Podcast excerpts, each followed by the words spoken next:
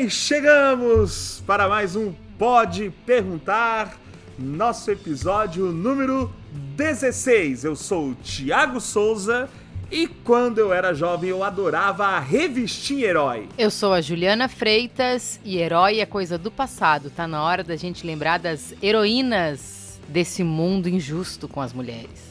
Eu sou o Bruno e os meus heróis morreram de overdose. Eu sou o Alan e herói é Luke Skywalker. Muito bem, muito bem. Chegamos, chegamos, vamos lá. Este episódio que está saindo com um pouco de atraso é por causa das eleições, né? Eu não vou explicar aqui, vou fazer um disclaimer. Vai fazer o quê, Thiago? um, é um disclaimer. Uau. Eu, né? eu, tenho, eu tenho que explicar para as pessoas. O nosso editor, para quem não sabe, o nosso editor é jornalista e estava trabalhando na cobertura das eleições. Então, como a gente sabia que ele não ia conseguir editar o programa, a gente mesmo até acabou gravando ele um pouco mais tarde, né? É, então, estamos gravando, hoje é dia 15 de novembro, dia da proclamação da República. As pessoas esqueceram, mas hoje é o dia da proclamação da República. A gente já citou aqui a proclamação da República em vários programas, né?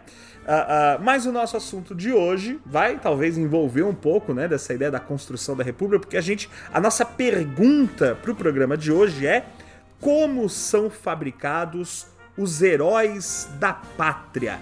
Então a gente vai discutir nos dois blocos do programa como que são fabricadas essas figuras que se tornam, se, se tornaram, né, símbolos do nosso país, o porquê da gente ter heróis, né? E se, e se esses heróis são efetivamente tão heróicos assim, são de fato representações do nosso país, certo? Então fica aí porque o programa de hoje tá espetacular. O episódio de hoje tá especial, gente.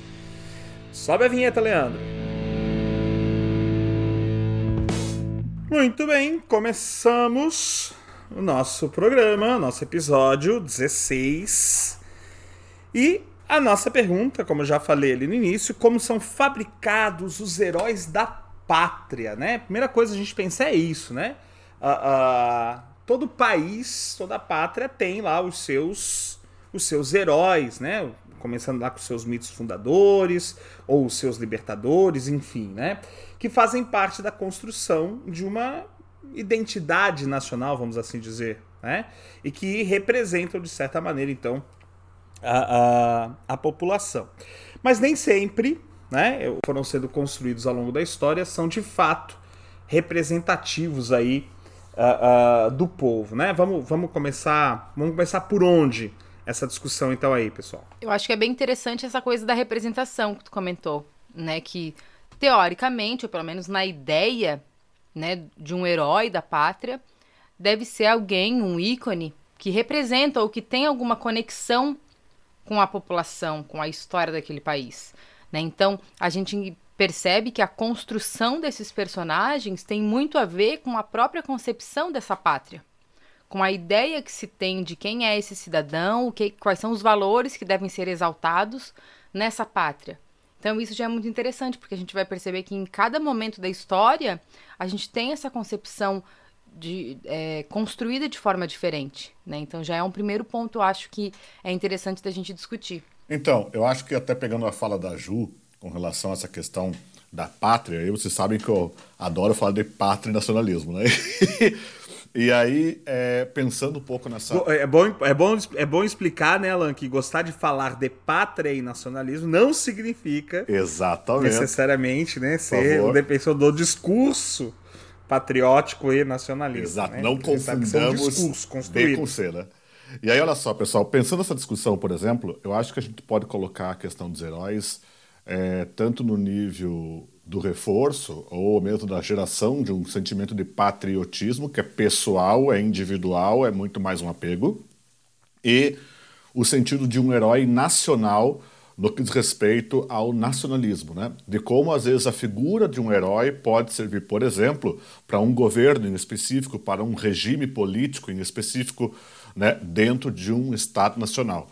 Então, quer dizer, o herói talvez tenha duas facetas né, com relação ao modo como ele acontece. Tem aquele herói para a pátria, para um sentimento de sentir-se brasileiro, sentir-se alguém daquela terra, como há o herói da nação, que celebra valores dados não raro ou pelo menos defendidos pelo tipo de Estado que ali existe ou pelo tipo de sistema de governo que ali está vigente. E pegando também dentro do que a Ju colocou, se o herói parte de uma representação, né, ele não necessariamente, portanto, é uma realidade. Ele é uma representação de um projeto, ele é uma representação de uma grande peça maior. Ele, na prática, acaba sendo um sujeito ou mesmo um ator de uma fala que pode ser uma fala de um grupo de indivíduos ou uma fala de todo um, um, um projeto de poder, por exemplo. Né? Acho só que a gente tem que incluir aí, Alan, dentro disso que está se colocando, né? É, é, e que a Juta traz aí de uma representação, é que o herói, ele é, acima de tudo, uma idealização, né? Ele é um ideal. Então, a, a, quando um sujeito ou um grupo, né, é estabelecido como um herói da pátria ou, enfim, né, em qualquer campo aí, é, é, a gente chega num nível, né, em que esse sujeito, enquanto personagem, enquanto, enfim, né, movimento, porque às vezes é, é a, o que está sendo heroificado é um movimento, né, é, é, a idealização desse movimento, né, a gente apaga a, as falhas, né, a gente relativiza as contradições que são inerentes a qualquer sujeito, né? E a gente idealiza né, e expõe historicamente o valor positivo né, desse sujeito ou desse movimento. Geralmente é, é, é, assim que se constrói a figura do herói. Né? os heróis eles não têm defeitos. Né? É, é, é, pelo menos esses heróis históricos, né? Que funcionam de, eles funcionam de uma maneira um tanto quanto maniqueísta até nesse sentido, assim, né? Eles são o bem, o bom, o correto, o justo, é sempre esses atribuídos essas virtudes, né? Hoje a gente até no campo literário, no, no, no, cinema, enfim, os heróis que mais fazem sucesso são os que apresentam as contradições. Mas quando a gente fala desses heróis simbólicos, históricos, né? Eles não podem ter, eles não podem ter falhas, né? É quase que um assim, um, um, são quase, do, é, quase um dogmatismo, assim, em torno de, de, certas figuras, né? Existe alguma coisa aí, né, Tiago, meio que um platonismo em cima disso, né? É uma coisa platônica esse herói que a gente coloca. Ele está naquela abóbora distância da perfeição e que não é dada a todos os seres humanos. Né? Que ele se cria. Só que, por exemplo, em todos esses aspectos, há realmente o ponto do observador. Né? Acho que uma coisa a ser destacada é quem está observando esse herói. Né? Uma vez eu vi uma frase, não vou lembrar quem falou isso, agora, mas a frase é bem emblemática, diz, né? A guerra é uma fábrica de heróis. Bom, depende aí do lado que venceu a guerra, depende aí quem está tirando ou quem não está, depende de uma série de fatores para você determinar que a guerra é uma fábrica de heróis. É? Aos olhos, por exemplo, de um soldado que viu a um outro morrer matando um dos seus para defender os, os dele, por exemplo, esse cara é um criminoso e não um herói. Então, quer dizer, há uma série, por exemplo, de situações de representação e de posição do observador. Né? Quem é o sujeito que está determinando o heroísmo? Porque dificilmente o herói vai dizer, eu sou o herói. Né? Esse herói, ele é atribuído. Esse herói, esse herói é dado por um observador. E esse herói, muitas vezes, ele é muito mais uma narrativa do que um sujeito né? Porque o herói ele se constrói no que se conta, no que se narra sobre um sujeito, um movimento, um evento, né? Como vocês situaram. Então acho que isso é muito interessante porque essa narrativa ela é construída para dialogar com uma com uma coletividade, né, com uma identidade específica, com um grupo. Então são narrativas construídas quase que de uma forma mitológica. Né? E se a gente perceber que os heróis são construídos desde a antiguidade e representam isso realmente, né? É sempre aquele personagem que, que tem uma narrativa que se conecta né, em determinados pontos com aquela população, que traz é, processos daquela cultura, daquele coletivo, daquele imaginário. Né? Então é interessante que é, é uma permanência histórica de, de longa duração a ideia né, dessa narrativa de um herói. E ela mexe muito com o psicológico, né, com, com, com esse imaginário psicológico coletivo. Né? A história é, em essência, né, essa, essa narrativa em disputa né, constantemente. E a, questão é que uh, os heróis são apropriados né, no presente. Assim, esses heróis do passado eles são apropriados para uh, uh, defender uma certa narrativa que é conveniente num presente. Né? Acho que a gente tem dois exemplos é, é, que são muito clássicos nesse sentido quando a gente pensa a história do Brasil. Vou pegar um, um, um exemplo é, é, é, indivíduo, né, sujeito, e um exemplo que é mais abrangente, que é mais coletivo. Né? O, o exemplo indivíduo é o mais óbvio para todos nós, que é a figura do Tiradentes, já que a gente está falando de proclamação da República, né? Acho que não existe herói mais construído enquanto indivíduo do que a figura do Tiradentes. Até eu vou dizer assim, lá no começo, quando a gente lançou o Pode Perguntar, teve alguém que mandou uma pergunta sobre isso. Era, era, a gente lançou, acho que Pode Perguntar em abril, bem próximo, ali, acho que o nosso primeiro programa é dia 17 de abril, se não me falha a memória, a gente gravou, e no dia 21, acho que alguém mandou essa pergunta sobre o Tiradentes até, se ele era mesmo um herói, não sei o que, acho que eu, a gente respondeu ali no, no, no Instagram, isso não, não chegou a virar um programa, mas assim, é, é, um, é um herói construído, né, e a, a, a facilidade de construir o Tiradentes como um herói é, reside principalmente no fato de que a gente tem pouca informação efetiva sobre ele, né? E aí, enfim, né? Foi possível falar e estabelecer várias verdades. Eu estou fazendo aspas com as mãos aqui, com os dedos, aspas virtuais, várias verdades sobre ele, né? E é, coletivamente, eu acho que outro exemplo simbólico muito importante é, é, é, por exemplo, o movimento bandeirante, né? Aí os bandeirantes como uma construção de movimento mesmo, coletiva. E aí, claro, tem vários os bandeirantes, o Arzão, o, o me ajudem aí com os nomes dos bandeirantes, Bruno. É, Raposo Tavares, eu sou péssimo com os Então, essa, a gente tem essas figuras individuais, mas eles representam a, um, um herói meio coletivo, assim, né? A coletivização, uma narrativa, né? Que é construída para significar ou simbolizar um determinado movimento, um determinado período de tempo que é posterior a eles, né? Então, nem a narrativa sobre o Tiradentes, nem a narrativa sobre os Bandeirantes são contemporâneas ao, ao, ao aos movimentos que eles estão envolvidos em si. São construções que vêm depois e com né, o objetivo prático mesmo, né, pragmático, de gerar uma narrativa que justifique o momento ali uh, uh, onde esse, esse, mito, como a Juliana colocou aí, né, essa figura da está sendo construída. É, o Tiradentes mesmo eu acho bastante emblemático, né, Tiago? Aquela transformação dele num Jesus Cristo brasileiro, né? Quer dizer, acho que todo mundo que está ouvindo pode perguntar, já deve ter visto em época de escola, por exemplo, aquele famoso livro didático que tinha uma imagem do Tiradentes ele com as mãos assim para baixo, uma túnica branca, um barbão, um cabeludão. Quer dizer. Tem até. Nesse, nesse quadro, Alan, tem até uma. Eu sempre falo, tem uma pombinha voando embaixo que é o Espírito Santo. Tá, é, é simbólico mesmo o negócio. E detalhe, né? Quando você pega aquele quadro que é ser um pouco mais realista dele, não tem nada a ver com isso, né? É um militar de carreira do exército colonial português, tá lá um alferes, com barbinha feitinha, rabinho de cavalo, tudo mais, pacote completo ali, né? Que é legal de colocar. Eu acho até, vamos fazer o seguinte, vamos colocar até no nosso Instagram bem no fim, no nosso Instagram, as duas imagens para nossos ouvintes compararem depois, as duas imagens, né? É, sobre essa construção de memória. Mais ou menos quando você pega o Napoleão a cavalo, né, subindo os Alpes, olha aquele alazão branco, Napoleão em cima, aí depois tem um outro quadro da fase do realismo, que é o Sarro, que é, na, é, é, a mesma cena, tá, pessoal? É a mesma cena, só que é Napoleão em cima num burrinho, bem mais, bem mais realista, né? É, a gente tem isso também com o, o quadro Grito do Ipiranga, né, as várias construções sobre esse momento, né, onde tem as narrativas, as margens do Ipiranga e a proclamação da independência, e também é uma baita de uma construção, né? A gente sabe que nada daquilo aconteceu de fato, mas se tenta construir no imaginário brasileiro um evento, né, mitológico, né, de fundação da nossa nação.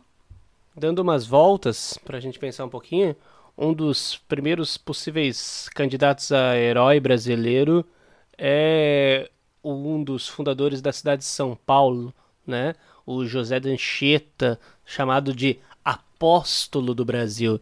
E aí vem dizer que é um dos candidatos a heróis porque justamente né, nessa época da Idade Moderna, nos anos de 1500 e 1600, com o cristianismo muito forte na sociedade, o herói ele tinha que ser absolutamente devoto do nosso Senhor Jesus Cristo. Então, nada melhor do que um jesuíta, o combatente de Cristo, para simbolizar essa ideia de herói. Né? E aí vem bem importante a figura do José de Anchieta no episódio conhecido como a pacificação dos tamoios. Né? Você tem então grupos indígenas liderados pelo Cunhambebe que vão se associar aos franceses do Villeneuve ali na, na no, no, que hoje é o Rio de Janeiro. E por outro lado, vem o José de Anchieta tentando fazer um acordo de paz. Né? Essa, esse acordo de paz vai, vai acontecer, vai durar por um certo período, até que depois vem o Estácio de Sá com outro grupo de indígenas liderados pelo Araribóia e, enfim, é, é, absolutamente destroem os tamoios, né? É, isso também está num quadro muito conhecido chamado a, a, como é que é o nome do quadro? A, o último dos tamoios, né? Isso. É, mas enfim, aqui só para pegar essa ideia da, da, representação do herói na figura do José Danchieta, o sujeito que então é, deixa a Europa para vir ao Brasil para fazer o quê? Para catequizar os indígenas. Então tá aí o heroísmo dele. Eu acho que a representação dos jesuítas por muito tempo e quem sabe até hoje ainda reverbera dessa forma como padres, né, com missionários, com, com uma ideia quase que romântica, né, sobre a sua missão e sobre o que fazer aqui. É, se apaga muito, né, toda essa tensão e, e todo o genocídio do povo indígena e a cultura indígena e todas essas tensões, é, ela sai um pouco de cena quando a gente fala dos jesuítas e da presença dos jesuítas aqui, né? Então, é uma narrativa que a gente ainda não conseguiu tocar muito no Brasil, pelo menos eu, eu não, não vejo ela acontecendo muito. Quem sabe porque criticar é, posições da Igreja Católica ainda é muito difícil no Brasil, né? A gente recebe bastante é, crítica nesse sentido, mas que é sempre é, necessário a gente olhar para essa relação entre indígenas, entre jesuítas, né, nesse início e tentar entender de um jeito menos romântico como é que se deu essa relação, né? É, é uma, é uma análise bem necessária para nossa história. É, eu acho que é legal perceber, né, nesse processo, o, o quanto a temporalidade, né, é, ela vai influenciar na forma como a gente olha para esses heróis, né?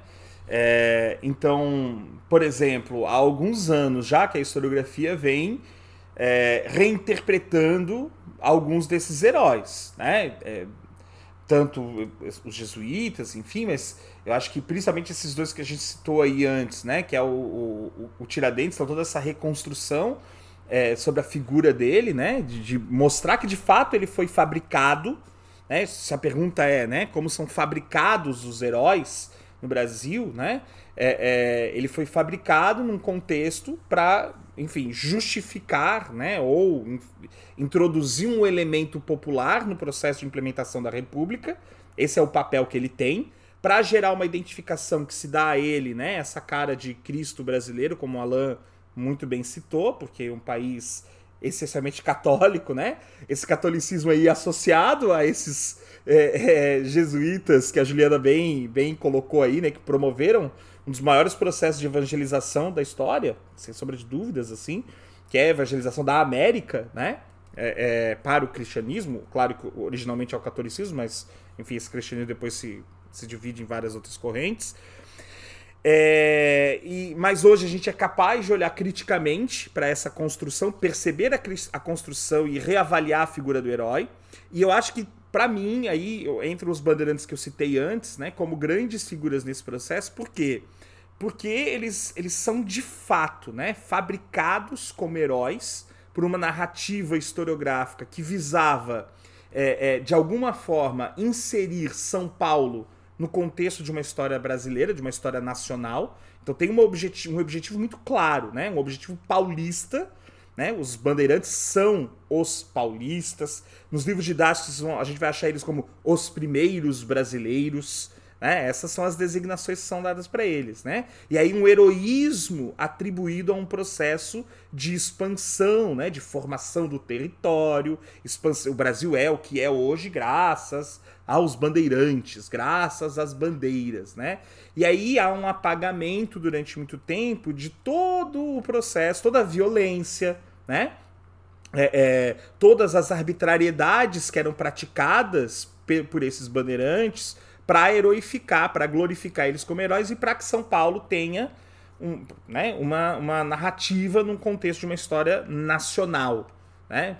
Porque cada região tem lá a sua perspectiva histórica. No período colonial, é muito evidente que o Nordeste, a história do Brasil é a história do Nordeste. A história do açúcar é a história do Nordeste não de São Paulo. E aí os paulistas encontram essa maneira de se inserir nessa história e heroificam essas figuras. E hoje, né, tem um período ali, acho que na década de 70, 80, que a historiografia reverte totalmente e apresenta esse lado cruel dos bandeirantes, né? É, é, como homens que escravizavam, que enfim perseguiam e de fato faziam tudo isso. É, e hoje eu acho que está num processo assim meio que de apaziguar essas duas posições talvez, né? Aí, e, e, e, perceber eles como sujeitos, mas não, não como heróis necessariamente, né? E não também necessariamente como vilões, assim, né? Entendendo aí alguns, enfim, essas contradições. Fala, Bruno. É muito interessante perceber justamente qual é o momento histórico na qual você ergue os bandeirantes a heróis, né? É just, justamente é o período em que o café está numa crescente economicamente, é o momento em que São Paulo galga para si essa ideia de locomotiva do país. Hum, e justamente vai ter essa ideia de que o paulista, então, ele descende, ele é um descendente de um sujeito que sempre foi muito explorador, que sempre foi muito destemido, que carrega, então, a bravura na sua genética, por assim dizer. Então, é a partir daí, e, e, inclusive com, com um sujeito chamado Alfonso Taunay, que vai escrever muito sobre isso, vai ser a principal fonte sobre isso, mesmo não tendo muitas fontes, né? É, é, é o tipo de historiador da época que escreve sem é, dizer de onde tirou os dados que apresenta, mas enfim, a partir daí você tem toda é, é, é, essa origem dos paulistas colocada como um feito heróico, né? E isso só vai crescer. Destaco aqui, por exemplo, que depois da criação da USP, você vai ter ainda mais dedicação a estudar um pouquinho sobre os bandeirantes. Nesse sentido, a gente pode é, indicar o livro, na verdade, uma coletânea História Geral da Civilização Brasileira, que é organizado pelo Sérgio Buarque de Holanda, é uma cadeira da USP, né, esse estudo que vai gerar é, a construção desse. São oito livros. Em um deles, que foi publicado em 1960, eles falam sobre os bandeirantes. E aqui é bem interessante, porque em uma das partes ela diz assim, ó que gente possuidora de estupendos atributos de fecundidade, longevidade, virilidade, as vigas mestras do grupo social que gerou os contingentes humanos das bandeiras. Participar de uma daquelas expedições era índice de prestígio e título de honra. E ela rasga uma seda inacreditável para os bandeirantes, assim. Então é, é, a raça de gigantes, né? E ela vai falando, dizendo que eles eram é, democráticos, dizendo que eles eram é, psicologicamente e fisicamente superiores. Né? Então ela vai falando aqui, são três páginas dedicadas exclusivamente para falar sobre a formação psicológica e física do homem bandeirante. Né? Então é assim, realmente interessante a gente perceber que é um livro sério, onde a gente tem grandes historiadores né, fazendo parte, então não é algo ruim, não é fruto de uma, de uma historiografia de baixo nível, pelo contrário, são os maiores historiadores que nós temos, é Florestan Fernandes, é Sérgio Buarque, mas que essa era a ideia que vinha, essa era a narrativa que vinha da USP, de São Paulo, porque era lá que esse mito reverberava. Era lá que essa ideia desse bandeirante fazia sentido e tocava aquelas pessoas, inclusive os seus historiadores, que são homens do seu tempo.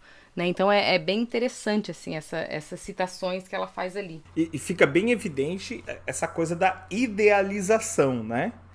São figuras absolutamente idealizadas. E o Bruno tem toda a razão quando ele traz né? essa, essa coisa de que é ali no, no, no auge do café, principalmente, que há um investimento, assim. Tô, a gente está falando de grana mesmo. Pra, não é só intelectualmente, né? mas é inclusive do ponto de vista da construção de uma, de uma memória e de lugares de memória, né? Então você tem monumentos, né, em, em referência aos bandeirantes, você tem a nomeação, inclusive, né, de espaços públicos, né? Então o Palácio dos Bandeirantes, a Avenida dos Bandeirantes, né, o Monumento aos Bandeirantes, é, uma série de pinturas, né, enfim, é, claro, em diferentes tempos, mas assim, a, a, construção, né, mesmo de um, de um, de toda uma narrativa de engrandecimento dessas figuras. Dois pontos apenas. Primeiro que a palavra bandeirante, ela é justamente do século XIX, né? Ela não era de fato utilizado na época. É, se falava nos registros que a gente tem ainda do Brasil colônia, se falava dos homens que vão ao sertão. Era essa a ideia, né? É, segundo, que também é, é, é para a gente ver como é uma coisa do final do século XIX esse orgulho paulista de ser bandeirante. O primeiro logradouro com o nome de bandeirante é justamente logo após a proclamação da República. Né? Então, após a proclamação da República, nessa ideia de modernização e de novidade, de mudança, além de mudar o nome de rua para vários daqueles que participaram da proclamação da República, também algumas ruas vão receber nomes associados a bandeirantes. É, não só dos bandeirantes, mas o nome dos bandeirantes, né? Então, aqueles que a gente citou anteriormente, né? Raposo Tavares e assim por diante.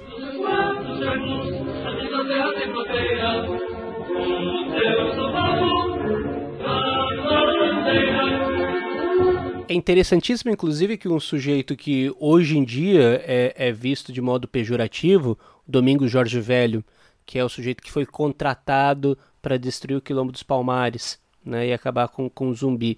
Naquele momento ele é herói, né? E até, e até mesmo a, a gente está aqui gravando em, em Floripa, né? É, a, a Desterro é fundada, né? Pela ação bandeirantista.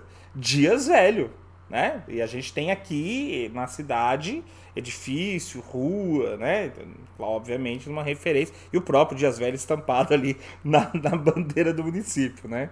Então vê como isso é simbólico. E não só a gente está citando daqui, mas assim, várias outras cidades tem essa relação, né, de fundação, de origem, né? Isso acaba dando até uma sustentação e ampliando esse, esse discurso e essa construção do bandeirante como herói, né? E conectando também esse bandeirante lá do período colonial com outros homens que fizeram também esse processo que chamam de desbravamento já entrando no século XX. Por exemplo, no oeste de Santa Catarina, nós temos os desbravadores, e em Chapecó nós temos a gigantesca estátua do desbravador né, na avenida da cidade. Então, assim, a gente renovou o mito né, dos bandeirantes já entrando no século XX é, idealizando outros homens que também tinham continuado com essa intenção de desbravar, né, essa, esse, o nosso estado e outras regiões do Brasil que estavam precisando de civilização, né? Então essa, essa ideia ela é renovada e continuada e a gente ainda tem que lutar muito contra ela porque ela continua vigente, né? É difícil tu, tu encontrar pessoas que é, consegue entender exatamente do que se trata esse desbravador. Né, quando tu olha aquilo lá, só passa uma ideia de, de orgulho, né, de engrandecimento, é, se apaga muito o sofrimento que o desbravar essa terra né, de, gerou de fato. Eu acho, né, Ju, que a palavra desbravador, ela parece que perdoa todos os pecados, né? Por exemplo, imagine toda vez que um indígena ou descendente passa pela aquela, aquele monumento do Victor Brecheret lá ao lado de Ibirapuera, Monumento às Bandeiras, e olha para aquilo, o monumento é mais claro impossível, né? Você tem um monte de indígenas apresados ali sendo conduzidos no, como, como escravos, né? É, naquela cena. E ela retrata uma cena visto durante muito tempo na história do Brasil como uma cena heróica. Quando nós pensamos, nós que moramos aqui no sul do Brasil, né, quando nós pensamos na, em toda a construção que se coloca em torno dos imigrantes europeus que chegaram, por exemplo, ah, daí ocuparam a terra, não sei o que, não sei o que. A gente quase sempre esquece também da função dos bugreiros, né, da atividade terrível dos bugreiros e inclusive do quão é, do, da quantidade de imigrantes que compactuaram com aquilo e utilizaram dos serviços de bugreiros para exterminar é, grupos indígenas aqui no sul do Brasil, por exemplo. Né? Em pleno século XX. Em pleno século XX, com requintes de crueldade. Né, recolhendo pares de orelhas de indígenas nessa brincadeira toda. Então, quer dizer, de repente você coloca isso num ambiente de heroísmo, num ambiente de, de pioneiro, né, do pioneirismo. Né? Aqui em Santa Catarina, como uma boa forma de ilustrar tudo isso que o Alan falou, na, no pé da Serra do Corvo Branco tem uma cidadezinha pequenininha que chama Aiurê. E essa cidade, ela foi fundada já no século XX e na frente da igreja tem uma estátua com uma pedra e uma placa que conta a história. A estátua é de uma menina indígena e a história diz que é, os bugreiros, que são homens que caçavam indígenas para que eles pudessem né, liberar a terra para a ocupação dos imigrantes. Eles normalmente é, né, assassinavam os adultos, levando os pares de orelha né, para indicar que quantos tinham sido mortos. E as crianças elas eram recolhidas, né, normalmente utilizadas no trabalho doméstico, criando uma relação né, de exploração muito cruel, porque elas tinham que ser gratas por terem sido salvas, né, além de serem exploradas por toda a sua vida e retiradas da sua cultura indígena. Nesta cidade aconteceu um evento onde um menino e uma menina, irmãos, né, tinham sido é, recolhidos, né, por estes bugreiros depois dos seus pais serem assassinados, e um dos bugreiros avançou sobre o corpo da menina, como era de praxe em todo o nosso processo de colonização e exploração dos povos indígenas. A menina resistiu àquele bugreiro, ele então assassinou a menina e o seu irmãozinho viu toda a cena e ficou chamando pela irmã gritando Ayure, que era o nome dela. E ele ficou gritando por muito tempo esse nome e por isso a cidade então é chamada de Ayure. Essa história para mim representa, né, toda a nossa tradição de bugreiros e toda a crueldade, né, que envolve isso. Infelizmente, muitas pessoas têm orgulho de tudo que aconteceu em Santa Catarina. Essa história, no mínimo, nauseante por N aspectos, né? Ela me lembra uma, uma fala que eu vi uma vez numa rede social em que a pessoa falava assim: ah, que os historiadores só têm costume de fazer com que nós sintamos vergonha da nossa história, vergonha dos nossos heróis. Não, não se trata de fazer, não existe, pessoal, não existe uma convenção maligna dos historiadores tentando você sentir vergonha, fazer você sentir vergonha de alguma coisa. Fique tranquilo que não temos uma legião do mal, tá? Onde todos estamos portando uma foice, um martelo desconstruindo o Brasil. Não, não é isso, tá bom? Apenas vale dizer para vocês que a função da história é apresentar as fontes, apresentar as discussões e sim dar visibilidade àqueles que, por N discursos políticos, por N relações de poder, se viram ao longo da, do contar da história invisibilizados. Então a história sim, ela vai perturbar, ela vai buscar essa, visibilidade e vai sim dar conta de histórias tão trágicas quanto essa que a Ju é, contou para vocês. Por outro lado, fazendo um contraponto ao que nós estávamos falando lá atrás dos bandeirantes, é, na década de 20, um escritor paulista escreve uma pérola da literatura brasileira com um personagem que é o clássico anti-herói brasileiro, Macunaíma, né? um herói sem caráter. É... O Macunaíma com seu, com seu bordão, né? Ai que preguiça vai justamente é, ser um contraponto a, a essa tentativa que acontecia no início da República Brasileira de é, heroicizar né, alguns personagens. É muito interessante a gente perceber que essa narrativa sobre os bandeirantes elas vão se alterando, inclusive em São Paulo. Então, é, eu vou aqui citar um outro é, historiador formado na USP também, que é o Boris Fausto. Ele escreve um manual né, de história do Brasil que, e ele cita a mesma discussão daquele outro livro que eu li. Só que ele fala o seguinte: é, essa superioridade, né, da qual eu li no, no outro trecho, deriva, na ideia deles, da existência de um número ponderável de uma população branca, do êxito do, do cruzamento com o indígena e da tardia entrada do negro na região.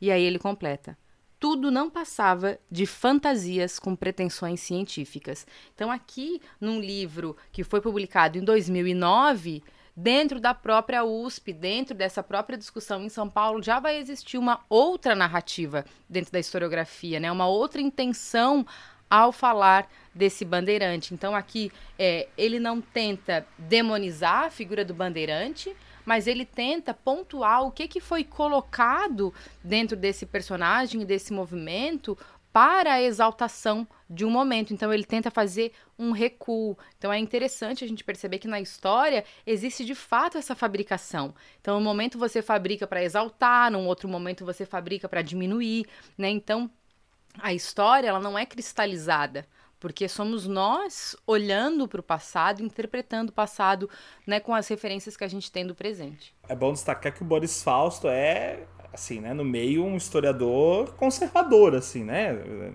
Eu, eu diria assim, um, um historiador social-democrata, para ser mais específico, mais pontual, assim. Não, não, não, não se enquadra lá no grupo da Foice do Martelo, como o Alan citou aí de alguns, né?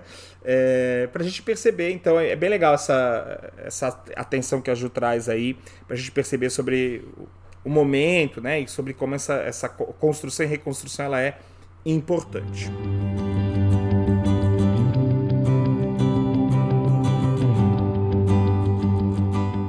Bom, então retomando nossa discussão, acho que agora é o momento da gente falar um pouquinho. Uh, uh, primeiro, por que, que a gente precisa, né? A gente fabrica heróis, por que, que a gente precisa de heróis? Acho que os heróis, eles são figuras que.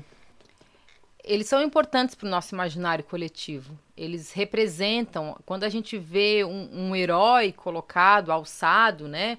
a, a esse papel importante, quando a gente consegue olhar para esse herói e perceber que ele tem alguma parte de mim, é, é importante para nossa construção identitária. Eu acho que o papel do herói passa muito por isso, sabe? As suas narrativas elas têm que se conectar com as pessoas que elas representam. E isso faz parte, né, da construção de uma identidade. A gente poderia dizer que hoje, né, a gente fabricou esses heróis da história do Brasil, principalmente, aí a gente tem que trazer isso também, né, historiograficamente falando, a gente tem a, a, composição, né, a cristalização de uma historiografia brasileira na década de 30 e 40 do século 20, né, é ali que esses heróis estão se consolidando, e aí, né, Caio Prado, o Sérgio Buarque, que a, Ju citou a obra da década de 60, mas né, ele está produzindo já ali nos anos 30, Uh, o próprio Gilberto Free Polêmico, a gente já citou aqui algumas vezes. Essa galera tá uh, uh, produzindo, não só eles, claro, né? Mas estão produzindo nesse, nesse momento e ali esses heróis estão se consolidando.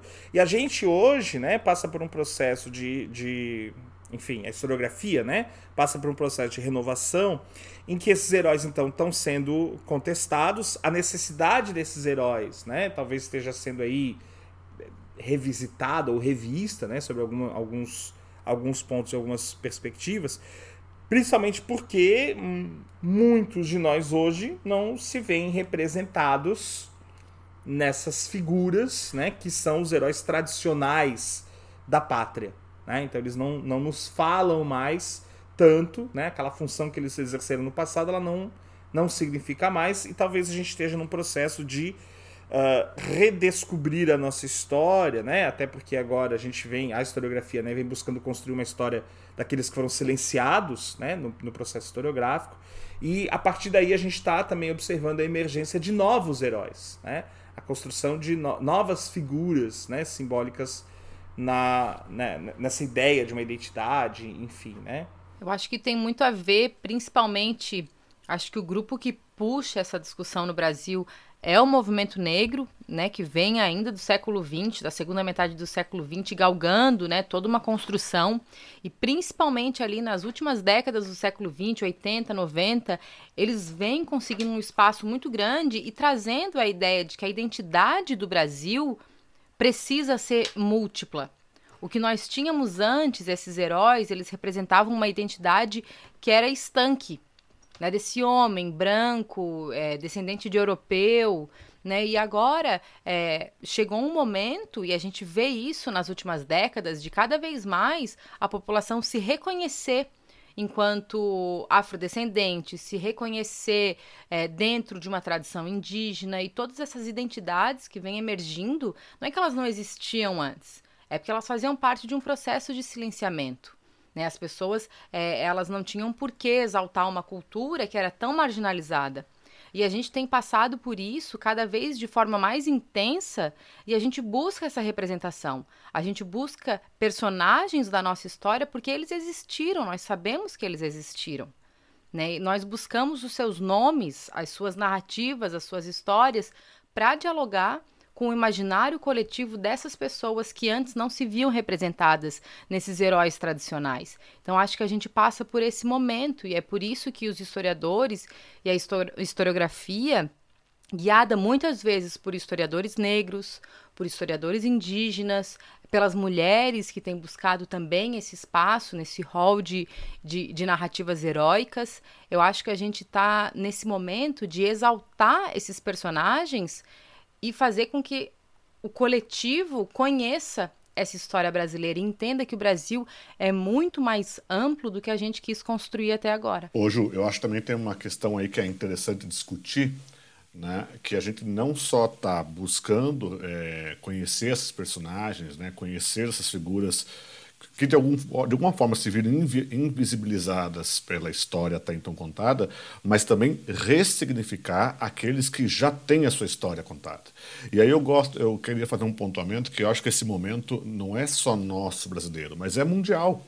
Nós observamos depois do, do Black Lives Matter, né, que houve nos Estados Unidos, uma série de questionamentos sobre N status e de N personagens no mundo inteiro que de repente eram celebrados, ganhavam nome de rua, nome de praça, tinham suas estátuas ali colocadas, mas que de repente, se eh, levantando sua história de um modo um pouco mais crítico, via-se que não raram alguns foram genocidas.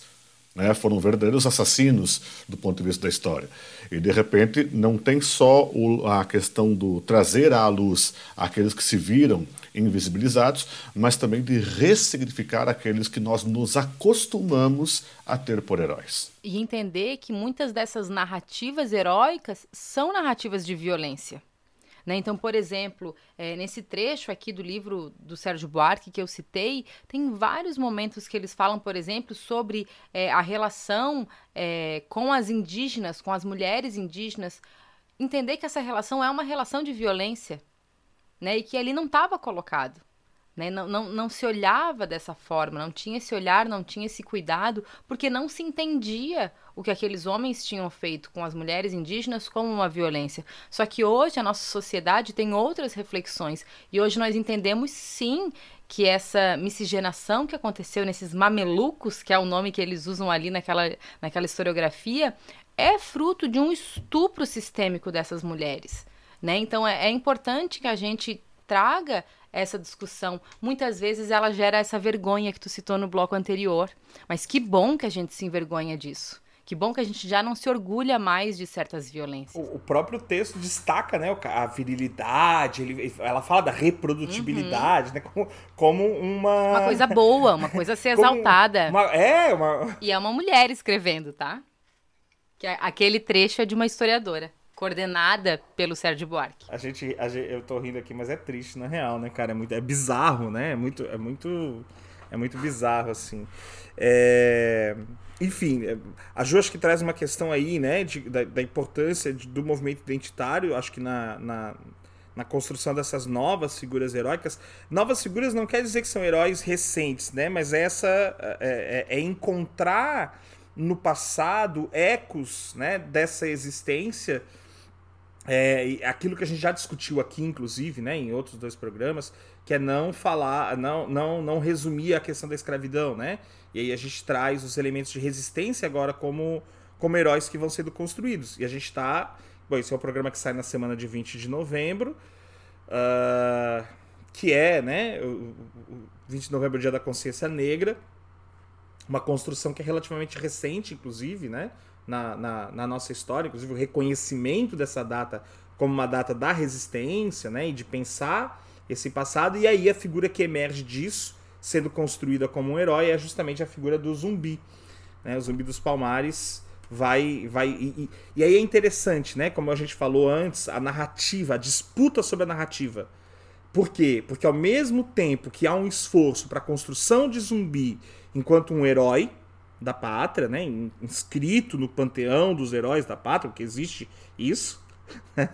É, é, há um outro movimento que vai tentar questionar né, é, é, essa figura como um herói. Né? E aí entram algumas pessoas que não são necessariamente do campo da história, que vão trazer narrativas aí bastante é, é, controversas e sem fundamentação enfim, não tem fonte, né? Fala, Ju. Mas é muito interessante porque a gente percebe que é uma disputa de narrativa, é uma disputa de identidade. Porque a gente percebe é, um grupo onde tradicionalmente tinha as suas características representadas nos heróis, um grupo que tradicionalmente se via como o protagonista dessa nação e dessas narrativas, e que agora vê perder os seus privilégios. Né? Então essa disputa ela acontece e, ao meu ver, ela é um sintoma de um avanço. Por mais que viver nessa situação de, de disputa é tenso e a gente, né, muitas vezes vê e escuta coisas que nós não gostaríamos, mas é importante a gente perceber que só existe essa tensão porque não existe mais uma narrativa hegemônica como existiu, por exemplo, no século passado. A gente tem vozes, a gente não precisa dar vozes, as pessoas têm voz. A gente precisa ouvir as vozes. E cada vez mais essas vozes estão altas o suficiente que elas não podem mais ser ignoradas. E é por isso essa tensão. Por isso grupos vêm, por exemplo, deslegitimar zumbi como um herói e buscam, né, fontes, buscam ideias, mesmo que fantasiosas, para desconstruir, para deslegitimar, e por isso em muitos lugares nós não temos ainda o Dia da Consciência Negra como um feriado, como aqui em Florianópolis. Nós não temos, não é reconhecido como um feriado. Né? Existe ainda essa disputa, inclusive sobre a data. Né? Então é, é interessante a gente perceber essa tensão que está cada vez ficando mais forte, porque é, é, um caminho que, que não tem volta, não tem mais volta. Né? Essas vozes elas serão ouvidas, elas têm que ser ouvidas, porque elas não serão mais silenciadas. Acerca da, da questão, por exemplo, de, de zumbi, é, vale destacar a luta do MNU e do Abdias do Nascimento pelo reconhecimento, né, do 20 de novembro como dia da consciência, como um dia de, de orgulho, e também lembrar de Dandara, né, também uma figura que, é, é, que vai tendo a sua importância finalmente reconhecida, né? Eu ia citar a Dandara porque eu acho interessante a gente perceber que o primeiro movimento é trazer zumbi e dentro desse próprio movimento, a gente tem uma outra camada, que é quando a gente traz a visibilidade das heroínas, né? E aí a gente fala de Dandara, né? Então, uma mulher que também liderou, também esteve lá à frente das lutas e também representa a luta e a resistência do povo negro contra os processos de escravização e exploração. Então é muito importante, a gente percebe que cada vez tem mais camadas a serem retiradas nesse processo. E oficialmente Dandara é uma heroína da pátria brasileira desde o ano passado. Ah, eu fico pensando também na pessoal é, citando aí o que vocês já vinham comentando, a questão das lideranças negras e tudo mais, né?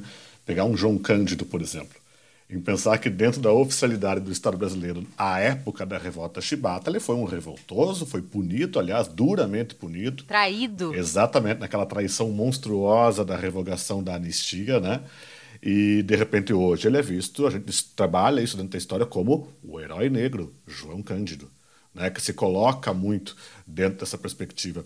E aí eu fico pensando numa fala dada pelo atual presidente da República quando questionado sobre como a Ancine, que é a Agência Nacional do Cinema, deveria proceder com seus financiamentos e desenvolvimentos né, sobre filmes do Brasil.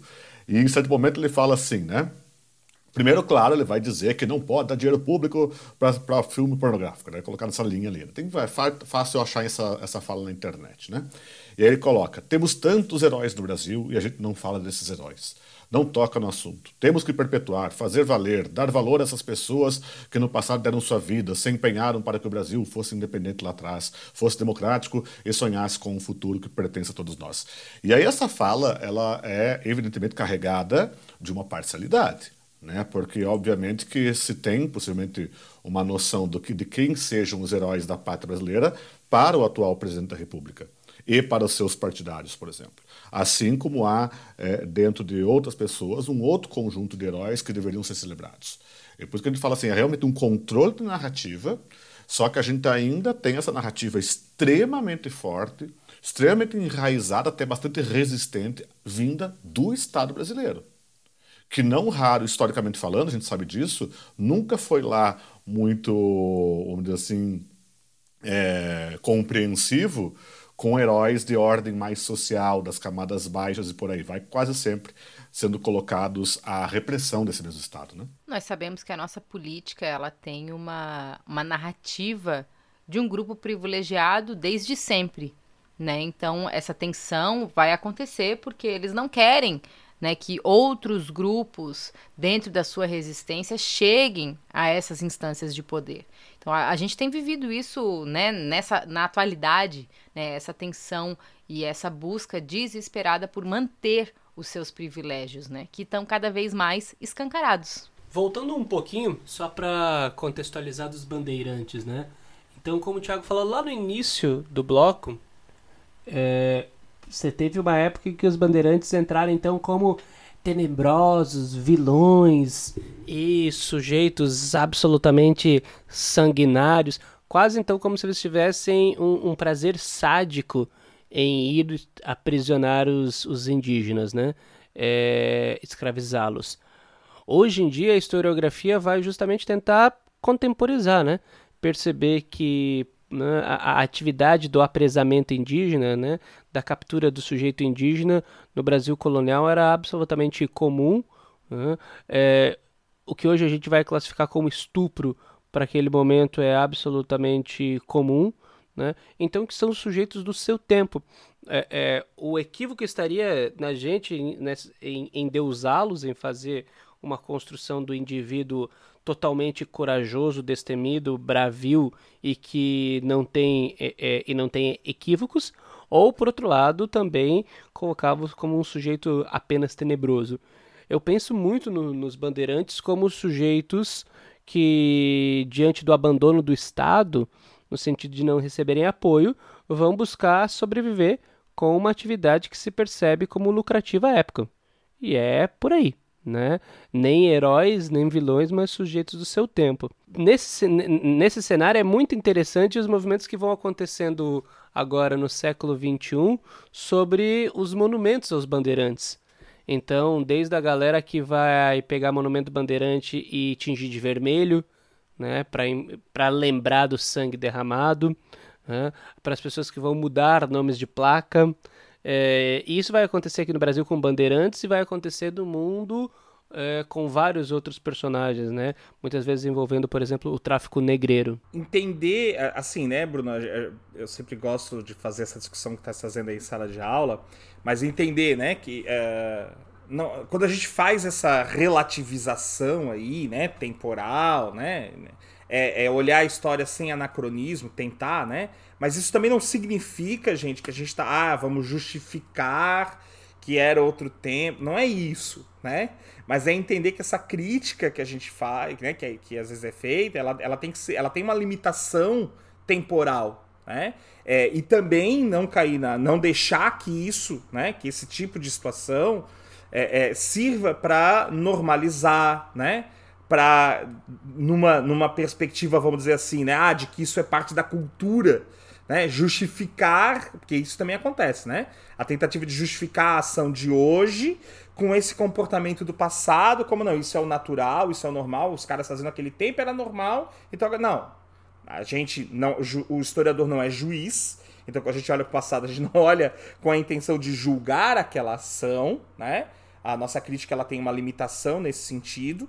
É, mas também, né, cuidado, a, a, cultura ela é, ela é dinâmica, né? Então aquilo que era aceito como normal, como comum no passado, não pode mais ser aceito hoje, não deve, né? E isso tem, a gente tem que entender, né, esse processo e entender que Uh, uh, uh, inclusive essas ações né, de questionar esses símbolos, que são símbolos hegemônicos, que são símbolos que representam uma opressão, quando eles são atacados, né, isso tem um valor histórico e simbólico, é uma nova página da história que está sendo construída, né, em relação a esses. E aí eu acho muito interessante a situação que a gente teve lá em Londres, né, que foi derrubada, pichada, derrubada, jogada no rio lá, a estátua lá de um, de um, de um escravocrata, ela é retirada é, é, jogada no rio, eles tiram, as autoridades britânicas tiraram essa estátua do rio. No lugar onde ela estava foi colocada uma estátua em, em, homenagem às mobilizações lá do George Floyd nos Estados Unidos. E essa estátua foi para um outro lugar, quer dizer, ela, ela passou a representar uma outra memória. Né? Eles mantiveram ela depredada, mas colocaram no museu né? E, e aí relativizaram aquilo e colocaram aquilo. É, é, como se uma nova obra fosse produzida em cima daquele passado, né? E que representa uma ânsia do presente, assim. E é muito interessante para a gente, como historiadores, perceber esse choque, né? A gente não pode impedir isso. A gente tem que entender esse choque. Ele também faz parte da história. Né? Também é um processo, a história está em movimento, é um processo vivo. Né? Acho que muito essa confusão, até, Tiago, é... das pessoas ainda estão muito acostumadas a visualizar a história com uma linearidade. Né? As pessoas ainda têm aquela visão da história da escadinha. Né? A história da escadinha, um fato leva o outro, que leva o outro, que leva o outro. E nós que somos profissionais da área, a gente observa a história como algo essencialmente caótico, né? algo que não tem uma regularidade, não é previsível. Né? Então, claro, nós temos que sim, enquanto historiadores, estar, estarmos é, atentos, por exemplo, a essas mudanças e essas, esses debates novos que se colocam, essas problematizações que sim vão desconstruir muitos é, atores, aliás, representações historicamente construídos e que eventualmente construirão novos, como é comum dentro da historiografia. Né? Eu acho que esse processo é, faz parte da gente entender que a tomada de consciência, por exemplo, sobre violências ou ações, ela vai se modificando. Né? Então, quando a gente analisa, por exemplo, a relação é, dos bandeirantes com as mulheres indígenas, por exemplo, e o que hoje nós entendemos como uma violência, com um estupro, né, com uma exploração daquele grupo, com o extermínio daquele grupo, naquela época era vista como uma outra forma. O ato da violência é o mesmo. Não muda. O que aconteceu, aconteceu. Mas a tomada de consciência, o que nós entendemos sobre as atitudes daqueles agressores é que muda. E essa é uma mudança por demais importante. Porque enquanto nós não tomamos consciência do que aquilo que foi feito, essa narrativa, era uma violência, é muito difícil que a gente entenda que hoje essa violência acontece. Então, quando a gente quer uma sociedade hoje que não violente mais os corpos das mulheres, que não violente mais os grupos é, indígenas, a gente precisa entender que essa, essa violência ela faz parte da nossa história, ela esteve aqui o tempo todo. Então, quando nós, historiadores, começamos a descortinar essas violências, por mais que a gente entenda que esses personagens são frutos do seu tempo e que naquele tempo não existia essa reflexão, é interessante a gente perceber que hoje nós entendemos como violência. Né? Então, que essa leitura, essa interpretação diferente do que passou, modifica as nossas ações do hoje e o que nós podemos construir para o amanhã em termos das nossas relações sociais, das nossas identidades e da construção sobre as nossas ideias de nação e de cidadão. Entende? Então, acho que é, é, é, esse o ponto válido da gente revisitar essas narrativas de herói. É assim, é, lembrar sempre, né, Ju, não, não é porque o, a compreensão era outra que é menos violento. Ou que não é uma violência, claro que é. Assim como a escravidão, enfim. Mas é, é, a compreensão historiográfica, ela permite que a gente analise esses momentos e compare, entenda né, os contextos sem diminuir, aí é lembrar isso. Gente não está diminuindo essa violência. A gente está compreendendo ela num outro contexto, né? Tem uma, aproveitando toda essa discussão, tem uma parte daquele livro que eu, que eu falei para vocês, da História Geral da Civilização Brasileira, que ela tá falando uma coisa linda, maravilhosa sobre os bandeirantes, ela vai falar sobre essa relação com os indígenas. E ela diz assim, ó, que qual foi o, o item que a relação com as indígenas deu para a construção desse homem paulista.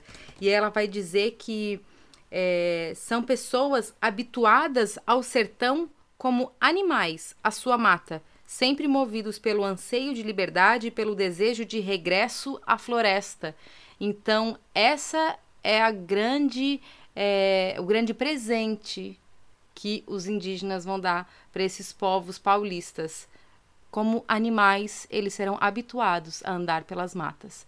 Essa é a forma como eles viam os povos indígenas naquela época e que muitas vezes justificava essa violência porque eles não entendiam que estavam violentando outros seres humanos.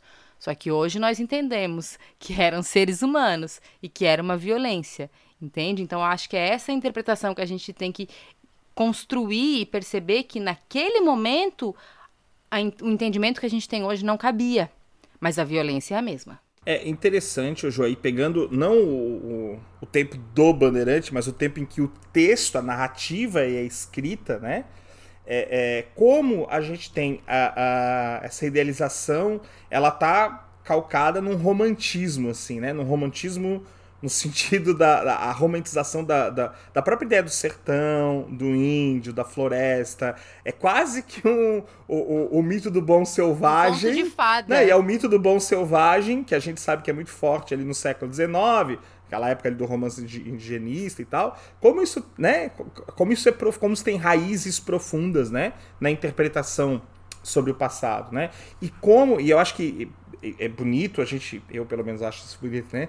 A gente perceber, né, como a, a, a história evolui, assim, no, no, evolui num sentido, né, de como a historiografia ela se transforma, né, de como a gente lê o passado em camadas, né, a gente lê o passado e a gente lê a leitura do passado no passado. Assim, essa. Parece complexo, mas não é, gente. É a metalinguagem historiográfica. É, é, assim, porque uma coisa é eu estudar o passado nas fontes direto, mas eu também vou. É por isso que a gente faz sempre a revisão bibliográfica, né?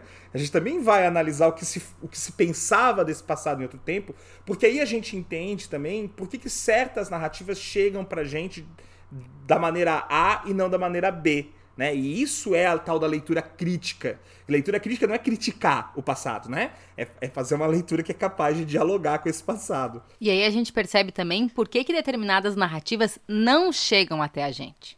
Isso é muito interessante. Por que, que determinadas narrativas são apagadas e são silenciadas? Então, é, eu me deparei com isso quando eu estava fazendo a minha dissertação. É, eu estava pesquisando sobre uma mulher, né, na época do, do século X, na Península Ibérica, e eu queria fontes sobre ela. E não tinha fontes, porque ela era uma mulher islâmica.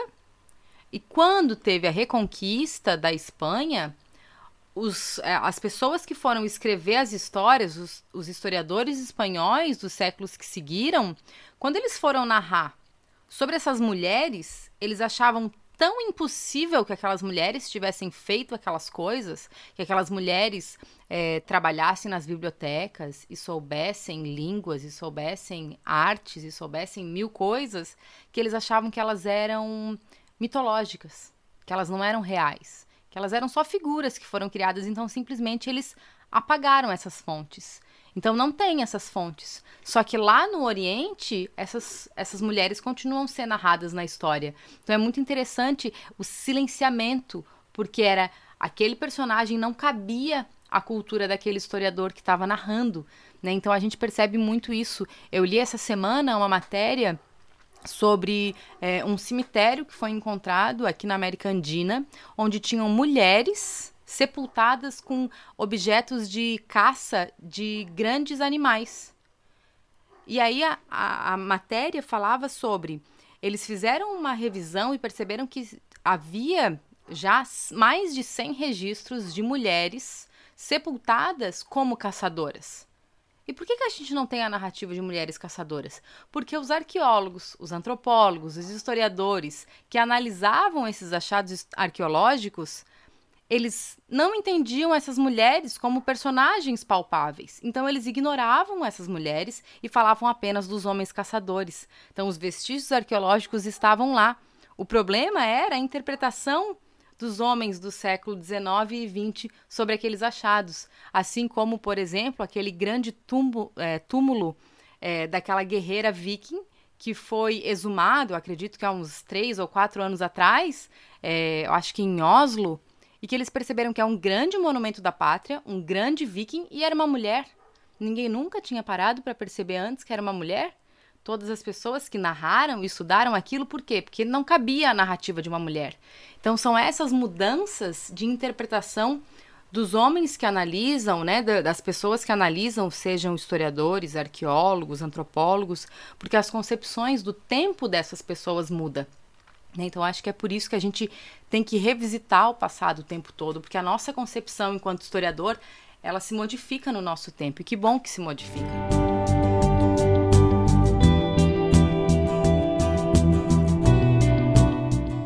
Bom, gente, a gente está falando sobre como são fabricados nossos heróis.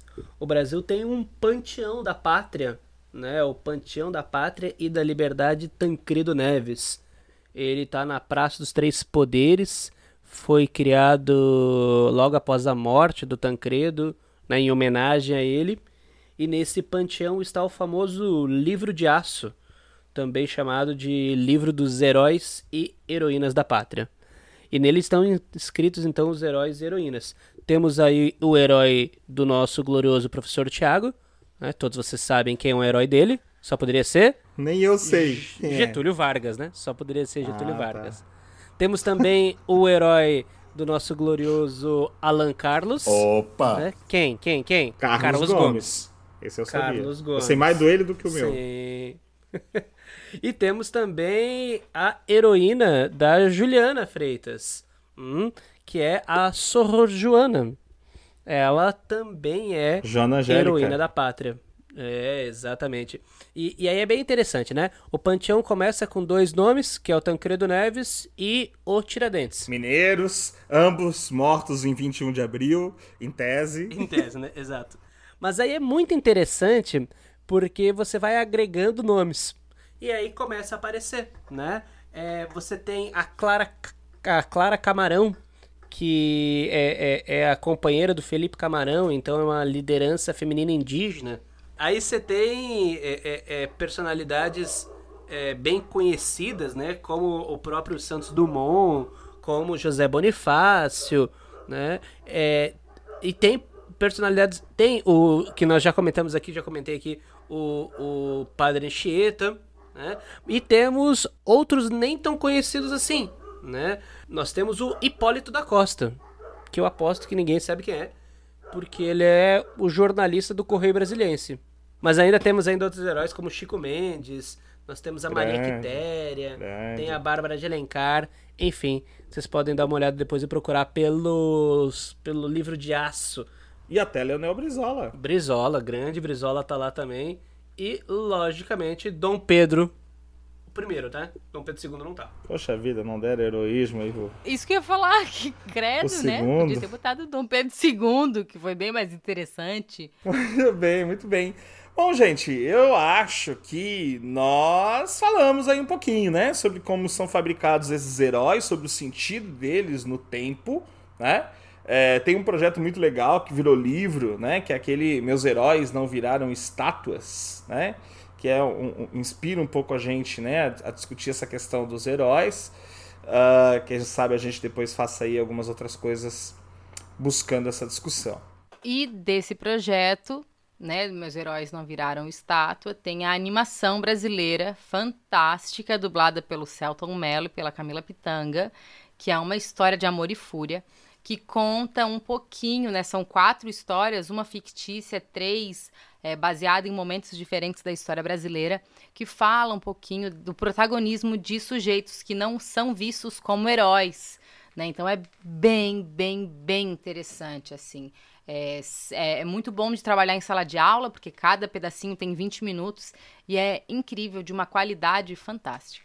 Perfeito! Tá cheio de heróis aí. Aliás, heróis que nós não falamos hoje, mas que certamente a gente ainda vai abordar. Tem uma galera que a gente quer muito falar aqui em programas, episódios futuros do Pode Perguntar. O que não falta na nossa história é gente fantástica resistindo a opressões, lutando pelos seus pontos de vista. Essas pessoas, elas existem, gente. Se a gente não conhece, se a história tradicional não conta, não quer dizer que elas não existam. Aos poucos, esses nomes vão surgindo e cada vez mais a gente passa a conhecer pessoas incríveis da nossa história. Perfeito. Homens, mulheres, de todas as cores, todos os credos, todas as classes, que merecem né, ser melhor conhecidos aí por todo mundo. Certo, Alan? Quer deixar aí um tchau pra galera? Um tchau então a todos os nossos ouvintes. Olha só os ouvintes do Pode Perguntar, que só aumenta o número, hein? Só aumenta o número, quero deixar claro. E claro, é, pegando aí um gancho na fala da Ju, né? Há muitos heróis, entretanto, que nós nunca vamos ouvir falar.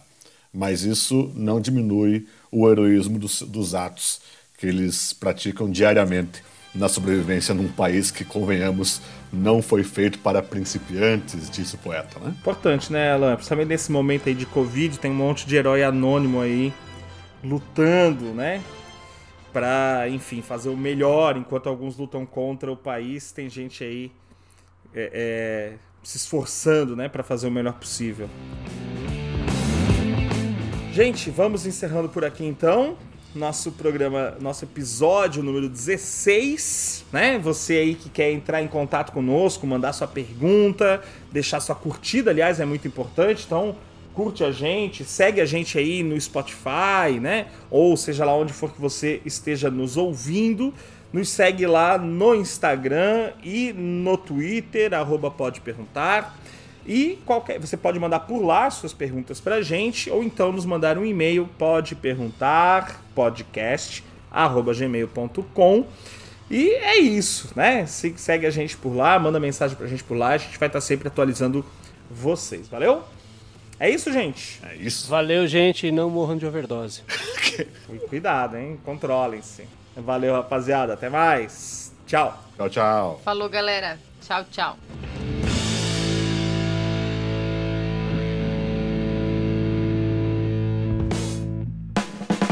Pode Perguntar episódio 16, com a participação de Tiago Souza, Alan Guedini, Juliana Freitas e Bruno Níquel. Produção Tiago Souza. Edição Leandro Lessa.